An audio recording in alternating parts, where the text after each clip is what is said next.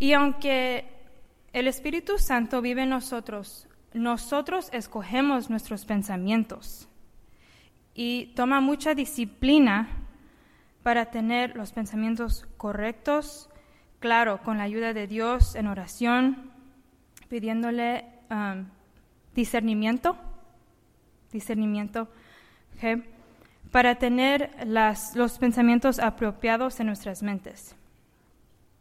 Filipenses 4:8 dice, por lo demás, hermanos, todo lo que es verdadero, todo lo honesto, todo lo justo, todo lo puro, todo lo amable, todo lo que es de buen nombre, si hay virtud alguna, así algo digno de alabanza, en esto pensar. A lo mejor estos pensamientos para nosotros son difíciles tener. ¿Sabían que nos podemos convertir adictos a la preocupación y a los malos pensamientos? No podemos, o sea, nomás estamos, ¿y si pasa esto? ¿Y si pasa aquello? ¿Y si pasa el otro? Y nunca estamos en paz. Les voy a dar un ejemplo. Yo tenía que aprender a confiar a Dios con la seguridad de mis papás. Ustedes saben que nuestros familiares están en Mexicali, son cuatro horas para llegar, y seguido van mis papás, van y vienen, van y vienen. Gracias a Dios, van y vienen, ¿verdad? Pero cuando estaba más chica, oraba, Señor, cuídalos de todo mal, protégelos de los accidentes, Señor, llévalos con bien y tráemelos enteros, por favor. Oraba y luego pensaba, ¿y qué si hay un accidente? ¿Y si, lo, si los pierdo a los dos? ¿Y si va un, un tráiler? Porque se ven muchos trailers hacia allá. ¿Y si no viene descansado el, conductor y me los lleva a los dos? ¿Yo podría vivir algo así? ¿Me, ¿Me, podría apoyar Salvador en una depresión tan profunda?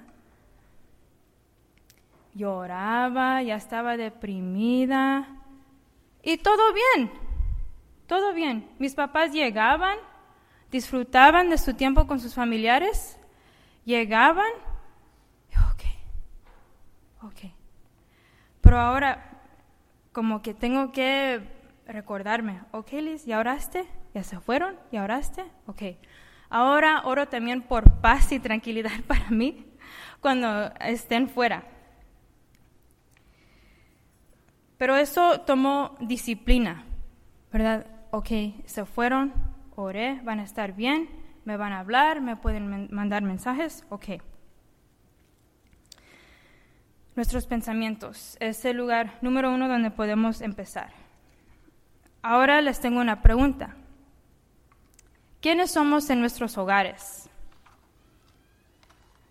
Nuestros hogares debe de ser nuestro campo de misión número uno. Demostramos compasión hacia nuestros seres queridos. A veces nos, nos ponemos muy cómodos, ¿verdad? Muy cómodos. Y muy conchudos, ¿verdad? Con nuestros seres queridos, con nuestros familiares, sean nuestros esposos, nuestros hermanos, los que sean que vivan con nosotros. Y a veces no hay tanto respeto como antes. ¿Verdad? No es fácil el hijo al papá decirle, te amo, papá. No es fácil decir esas palabras hacia, hacia sus hermanos, ¿ok? Pero venimos a la iglesia, um, vamos a, a, donde sea, reuniones con nuestros amigos. Ah, ¿cómo estás? Muy bien. Oh, nosotros bien, el trabajo esto, esto ocurrió todo esto, ¿verdad? Tenemos muchas noticias para todos los demás. Y luego nos, subimos al carro, silencio. No queremos compartir ya con nuestros familiares, ya. No nos decimos, no, no nos decimos que nos amamos, no hay compañerismo, Para mí sería una vida muy vacía si tenía el respeto de todos los demás menos mis familiares. A lo mejor esto, este pensamiento es un poquito mórbido, pero yo he pensado, ¿qué es lo que yo quiero que digan de mí en mi funeral? ¿Verdad? Y en esa pregunta me estoy diciendo, pues, ¿quién quieres ser? Yo creo que todos tenemos algo en común. Queremos que la gente vea Cristo en nosotros, que vieron que pudimos darles a nuestros familiares la mejor vida posible, que con amor nos negamos nuestras preferencias para que los demás estuvieran felices. Y todas esas cosas son buenas cosas. Pero sería muy, muy triste si todos los demás dijeran algo muy bonito de nosotros, o en este caso de mí, y Salvador dijera, pero esa yo no la conocí.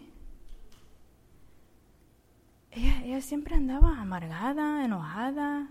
Nada de lo que yo hice era suficiente para ella. Y mis hijos, pues, pues estamos, estamos en el lugar correcto. ¿De quién hablan? Ella no me apoyó.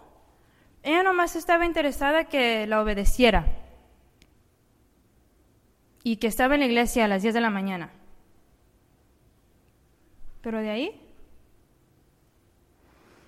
Ayer estuvimos en un funeral y la, muerte de esta persona fue muy rápido, muy temprano, tenía 56 años. Y aunque estábamos muy tristes, claro, ¿verdad? Decían sus familiares, si él estaba en tu esquina, en tu equipo, si él estaba contigo, no ibas a perder. Qué bonito que aunque sucedió muy rápido, ¿verdad? Falleció de un ataque de corazón. Aunque sus hijos están muy jóvenes y lo, lo, extrañarán por mucho tiempo, por siempre. Dejó eso con sus hijos.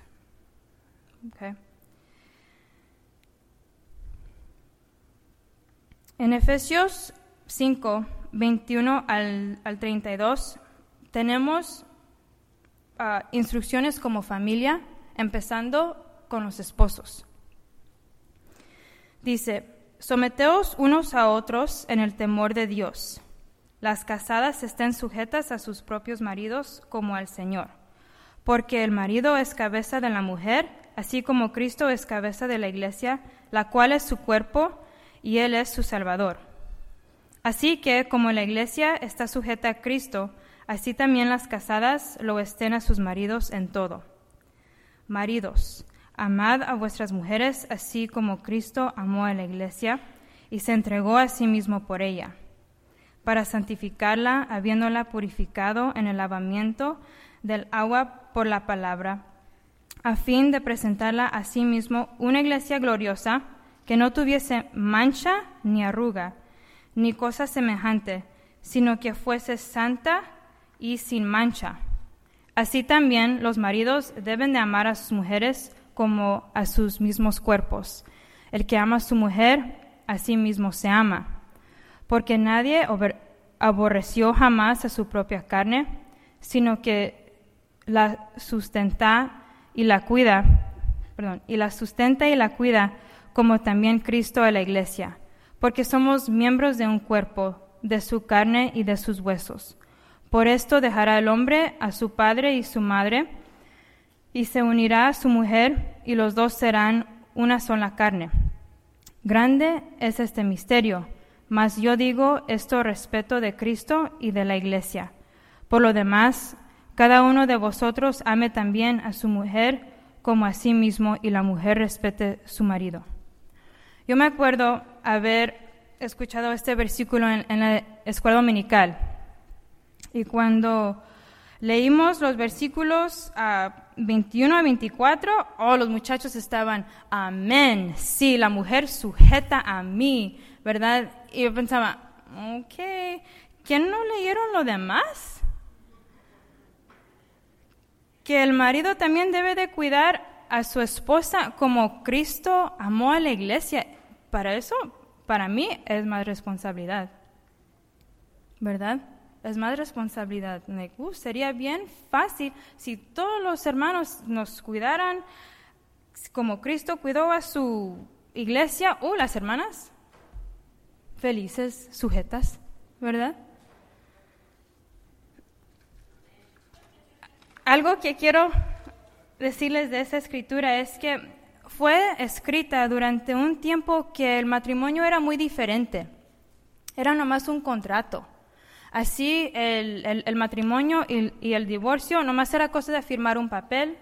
La mujer era propiedad, ¿verdad? Se iba de la casa de su padre a la casa de su marido y si algo ocurrió, la mujer se regresaba con su padre.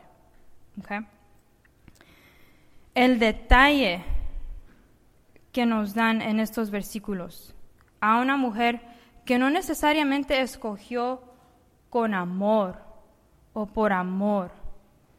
¿Cuánto más nos debemos de enseñar respeto y amar y cuidarnos y sujetarnos uno al otro si hoy en día estamos escogiendo y amándonos? ¿Verdad? Esposos y esposas, ¿nos enseñamos a Cristo el uno al otro? ¿Nos perdonamos? ¿Nos buscamos intencionalmente? ¿Somos pacientes? ¿Están demostrando el reino de Dios en sus hogares? ¿Hogares? Algo que yo aprendí muy rápido, ¿verdad?, en este año y medio de matrimonio, es que uno no puede mantener recuentos, ¿verdad? Ok, tú cocinaste hoy, yo mañana. Pero si tú no cocinas el día siguiente, yo tampoco voy a cocinar el día siguiente. Ok, hoy yo lavé la ropa, mañana te toca a ti, pero si no lo haces el día siguiente, pues tampoco yo. Nos íbamos a cansar muy rápido, ¿verdad? No. Tenemos que hacer las cosas con buena actitud. Y si es de motivación, no lo haga ni por reconocimiento, ni por el esposo o la esposa. Hágalo con una, con una buena actitud porque usted es hijo o hija de Cristo.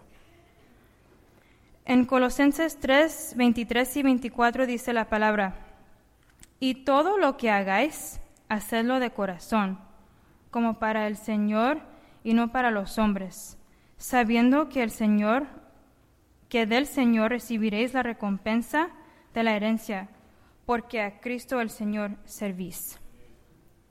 Y este versículo lo podemos llevar a nuestros hogares, a nuestros trabajos, en donde sea que pasamos mucho tiempo. Si estamos haciendo algo, hacerlo bien. No porque nos van a dar la estrellita, pero porque nuestra recompensa es mucho más allá que lo que ofrece el mundo. Padres, ¿Demostramos quién es Jesús a nuestros hijos?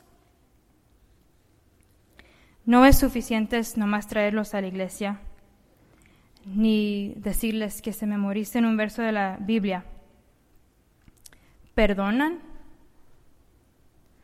¿Oran con ellos y por ellos? Han o están instruyendo a sus hijos en los caminos para que cuando estén grandes sigan en los pasos del Señor? ¿Los hijos ven que sus padres se perdonan uno al otro? Efesios 6:4 dice, Y vosotros, padres, no provoquéis a ira a vuestros hijos, sino criarlos en disciplina y amonestación del Señor. Amonestación quiere decir advertencia, advertencia, disculpen, o llamada de atención sobre un error o falta antes de tomar una decisión negativa contra alguien. Hay que explicarnos antes de dar el pau pau. No nomás tas, tas, tas. Okay. Hay que explicarnos por qué estamos enojados. También dice en Proverbios 22, 6. Instruye al niño en su camino, y aun cuando fuere viejo no se apartará de él. Instruye o entrenar. No es nomás decir, decir y decir, demostrar, vivir, enseñar.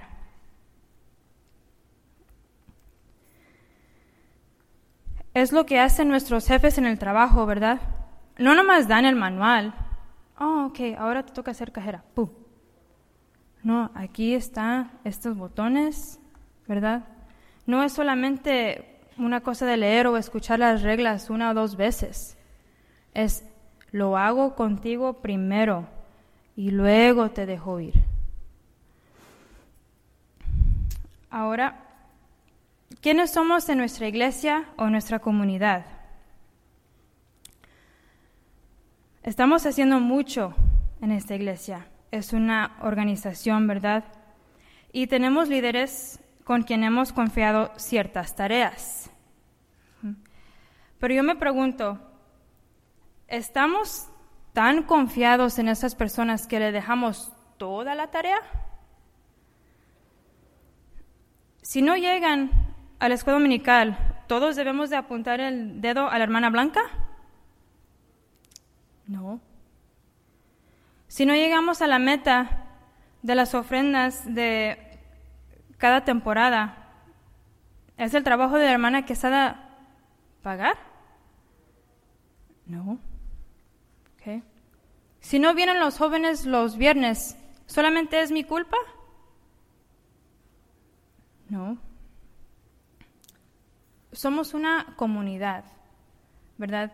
Y la organización es algo muy bello, pero a la, a la vez, a la vez, a veces veo que es peligroso. Nos inclinamos a una persona, ¿verdad? O él está encargado, está bien. Ahí, lo dejamos. Ella está encargada. Oh, ella va a ser bien. Está bien. ¿Cómo nos ve nuestra comunidad? Si tendríamos que cerrar nuestras puertas, ¿nos iba a extrañar Downey o Pico Rivera? ¿Saben que estamos aquí o nos quedamos aquí colectando polvo como un trofeo? Romanos 1, 1 al 6 dice, Pablo, siervo de Jesucristo, llamado a ser apóstol, apartado para el Evangelio de Dios, que él había prometido antes por sus profetas en las Santas Escrituras acerca de su Hijo nuestro Señor Jesucristo, que era del linaje de David según la carne, que fue declarado Hijo de Dios con poder, según el Espíritu de Santidad, por la resurrección de entre los muertos.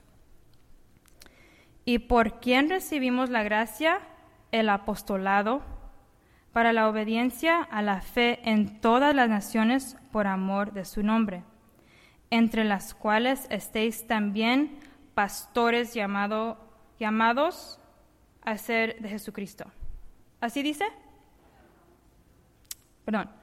Entre las cuales también los presidentes de los ministerios llamados a ser de Jesucristo. ¿Tampoco?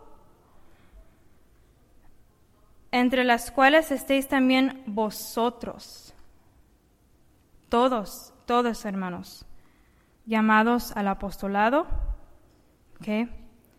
llamados a ser de Jesucristo. No solamente si recibieron los votos de este año, no solamente si le nombraron a un comité, todos.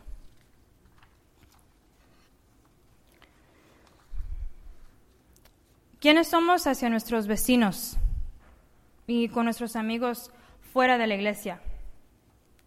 En las fiestas ya sé que nosotros somos los que no bebimos bebidas alcohólicas, no fumamos, no participamos en ciertos vicios. Pero aparte de lo que no hacemos, ¿qué es lo que sí hacemos? Le demostramos amor a un amigo que a lo mejor el estilo de vida no coincide. De todos modos, le demostramos amor. Podemos demostrarle amor a alguien.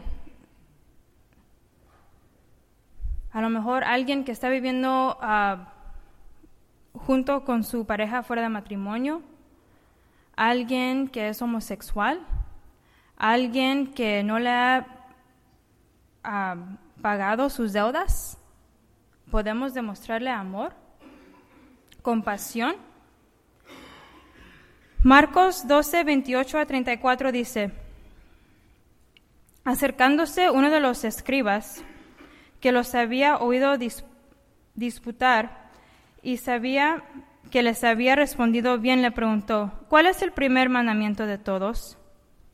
Jesús le respondió, el primer mandamiento de todos es, Oye Israel, el Señor nuestro Dios, el Señor uno es, y amarás al Señor tu Dios con todo tu corazón, toda tu alma, y con toda tu mente, y con todas tus fuerzas. Este es el principal mandamiento. Y el segundo es semejante, amarás a tu, a tu prójimo como a ti mismo. No hay otro mandamiento mayor que estos. Entonces el escriba le dijo, Bien maestro, verdad has dicho, que uno es Dios y no hay otro fuera de él. Y el amarle con todo el corazón, con todo el entendimiento, con toda el alma y con todas las fuerzas, y amar al prójimo como a uno mismo, es más que todos los holocaustos y sacrificios. Jesús entonces viendo que había respondido sabiamente le dijo, no estás lejos del reino de Dios. Y ya ninguno osaba preguntarle. Amar a nuestro prójimo, no amar al que nos dé la gana, no amar a nuestros familiares solamente, ¿verdad? Amar al prójimo, dice aquí, es más que todos los holocaustos y sacrificios. Eso debe de tocar nuestro corazón porque los que hemos leído el Antiguo Testamento, cuántos sacrificios, ¿verdad? Cuántos detalles en todos los sacrificios. Pero el Señor dice que amar a nuestro prójimo es más. Y luego Jesús le respondió, no estás lejos del reino de Dios. La última escritura que voy a compartir se encuentra en Mateo 6, 5 a 8. Y cuando ores, no seas como los hipócritas, porque ellos aman el orar en pie en las sinagogas y en las esquinas de las calles, para ser vistos de los hombres. De cierto os digo, que ya tienen su recompensa. Mas tú, cuando ores, entra en tu aposento, y cerrada la puerta, ora a tu Padre que está en secreto, y tu Padre que ve en lo secreto te recompensará en público. Y orando, no uséis vanas repeticiones como los gentiles que piensan que por su palabrería serán oídos. No os hagáis pues semejantes a ellos, porque vuestro Padre sabe qué, cosas tenéis necesidad antes que vosotros le pidáis. Vosotros pues oraréis así, Padre nuestro que estás en los cielos, santificado sea tu nombre. Venga tu reino, hágase tu voluntad, como en el cielo, así también en la tierra. Vivir una vida santa, hermanos, no es solamente ser apartados sino ser apartados para el reino de Dios y para el trabajo que Dios nos da. Les invito a reflexionar la vida de santidad en la cual no es cómoda.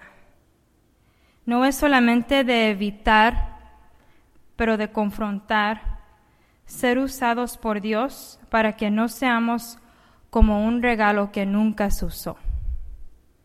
Amén.